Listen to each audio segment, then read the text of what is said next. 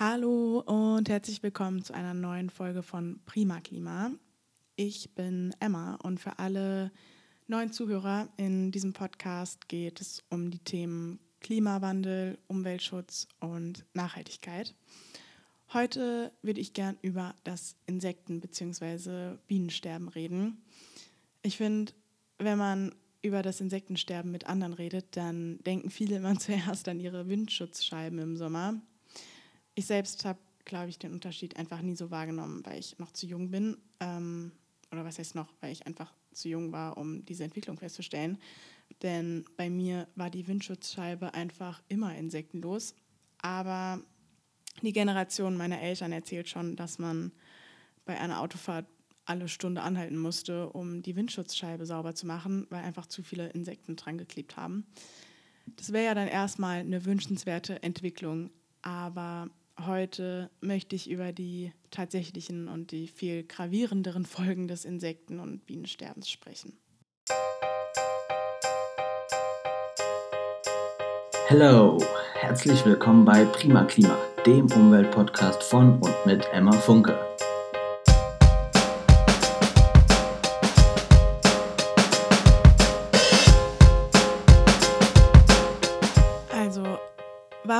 Sind die Bienen und andere Bestäuber überhaupt so wichtig? Kurz gesagt, die Bienen spielen eine zentrale Rolle im Erhalt unseres Ökosystems.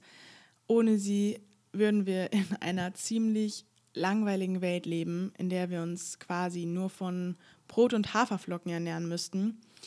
Indem Bienen und andere Bestäuber nämlich Pflanzen bestäuben, können diese sich fortpflanzen und wachsen und sie tragen zum Erhalt der Artenvielfalt bei, weil sie sorgen für die Verbreitung hunderttausender Pflanzen, auf die wiederum unzählige Tierarten als Nahrungsgrundlage angewiesen sind. Und oft sind auch Insekten selbst einfach das Nahrungsmittel der Tiere. Weniger Insekten bedeutet deshalb mit der Zeit auch weniger Fische, weniger Frösche, weniger Vögel und weniger Säugetiere. Und die Insekten tragen Polle, von Blüte zu Blüte und bestäuben so landwirtschaftliche Nutzpflanzen. Ohne sie werden Wiesen und Wälder um einiges karger und die Nahrungsmittelversorge für die stetig wachsende Masse an Menschen ist ernsthaft bedroht. Sie bestäuben die Pflanzen, die wir essen. Zwei Drittel der wichtigsten Nutzpflanzen sind ganz oder teilweise davon abhängig. Und außerdem spielen Insekten eine sehr wichtige Rolle im Stoffkreislauf. Viele von ihnen essen nämlich tote tierische und pflanzliche Biomasse und tragen also so dazu bei, dass die Böden fruchtbar bleiben und ja, helfen einfach Abfall zu beseitigen. Warum sterben die Bienen? Im Allgemeinen macht es mehr Sinn, äh, vom Insektensterben zu sprechen als vom Bienensterben, weil auch die genauso bedroht sind und Zumindest die Honigbiene ist aktuell nicht vom Aussterben bedroht. Sie ist von allen Bestäubern am wenigsten bedroht, weil sie ein Nutztier ist und gezüchtet wird. Aber natürlich gibt es neben der Honigbiene noch zig andere Bienenarten und da wiederum geht der äh, Bienenbestand drastisch zurück. Und viele Pflanzen ja, werden nicht von der Honigbiene bestäubt, deswegen würde es auch nicht ausreichen, nur diese zu schützen. Die meisten Gefahren für Bienen, Hummeln, Schmetterlinge und andere Insekten sind menschengemacht. Ein Faktor sind Pestizide. In der Landwirtschaft werden Insektenvernichtungsmittel eingesetzt, um Schädlinge zu töten. Aber diese sogenannten Insektizide treffen nicht nur die Schädlinge, sondern auch alle anderen Insekten, die guten Insekten, die wir brauchen.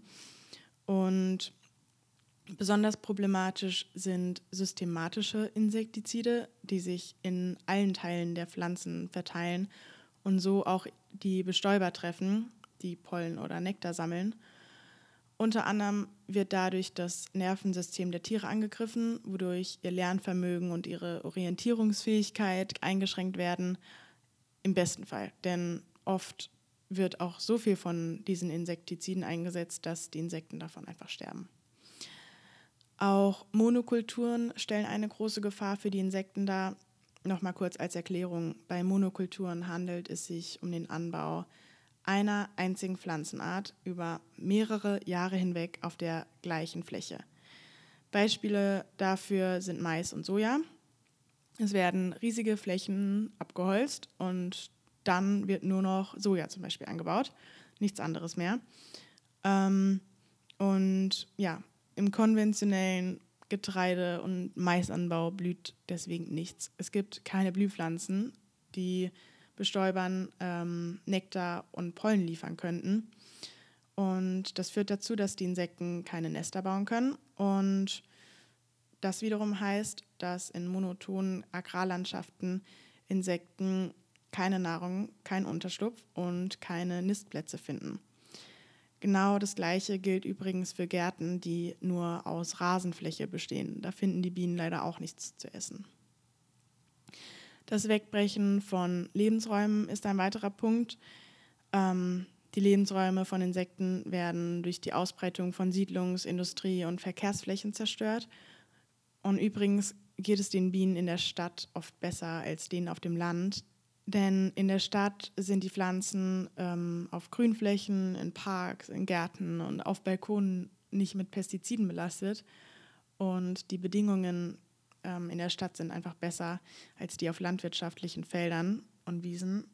Und ja, Bienen finden dort mehr Nahrung und sind in der Stadt auch produktiver.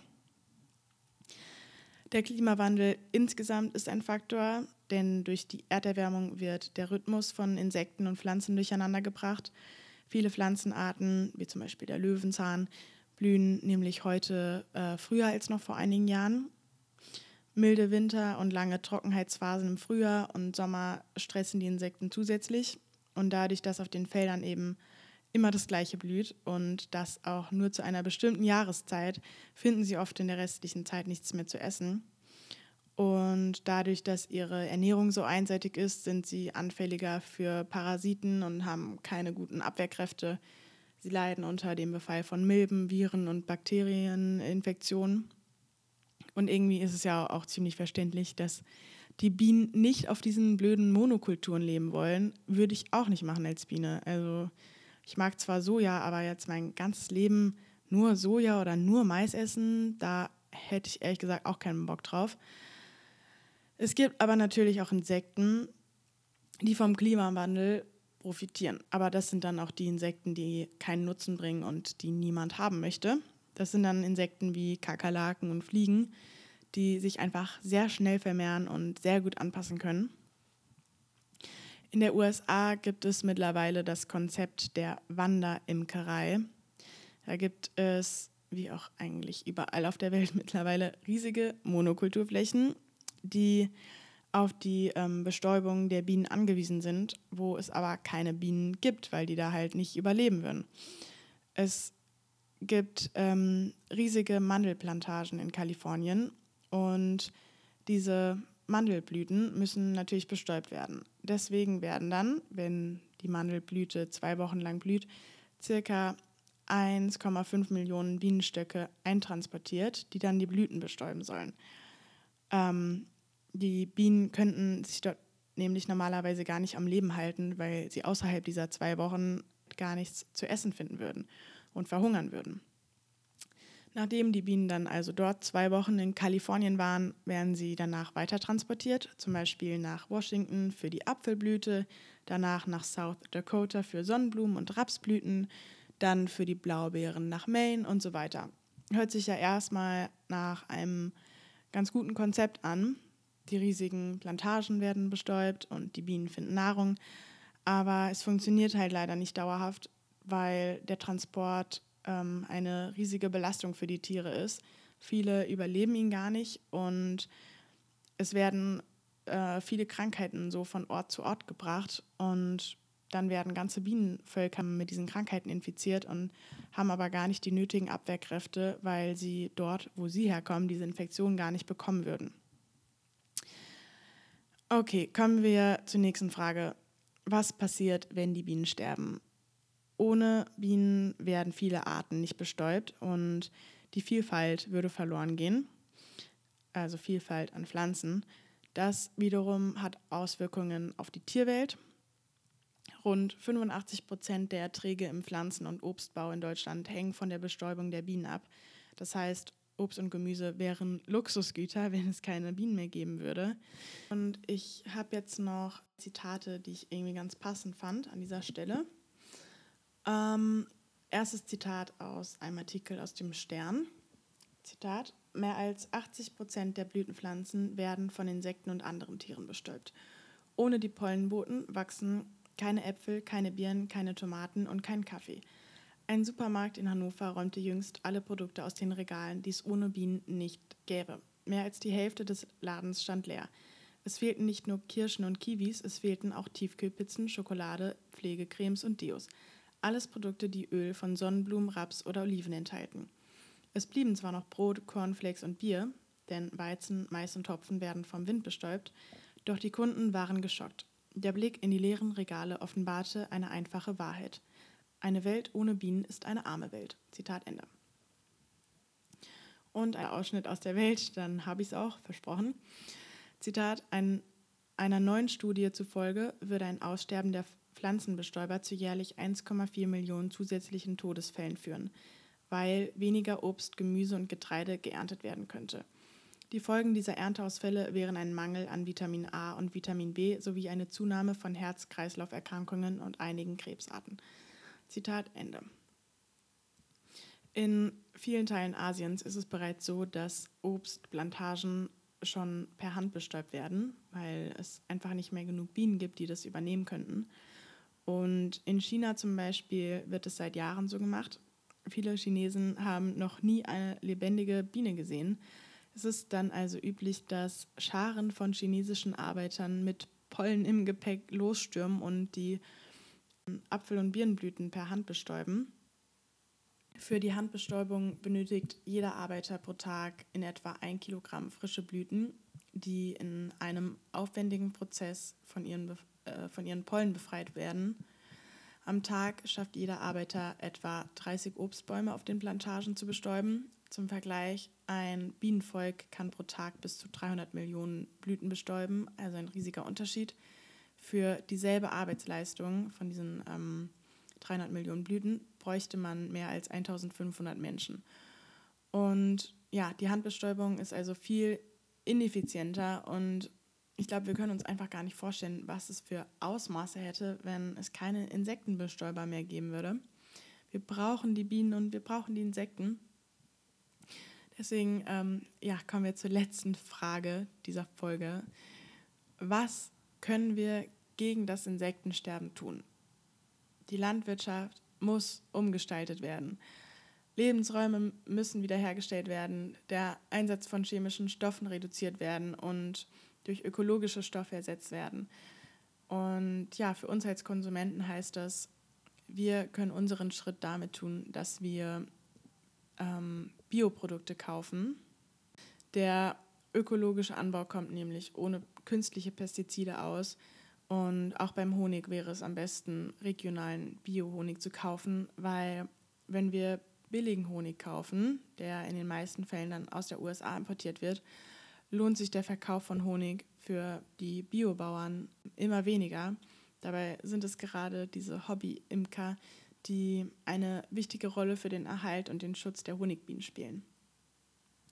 Und vielleicht könnte man den Garten vom Haus ein bisschen mehr wuchern lassen und keine Pestizide verwenden und nur alle drei Wochen mähen zum Beispiel, dann können die Bienen dort mehr Nahrung finden.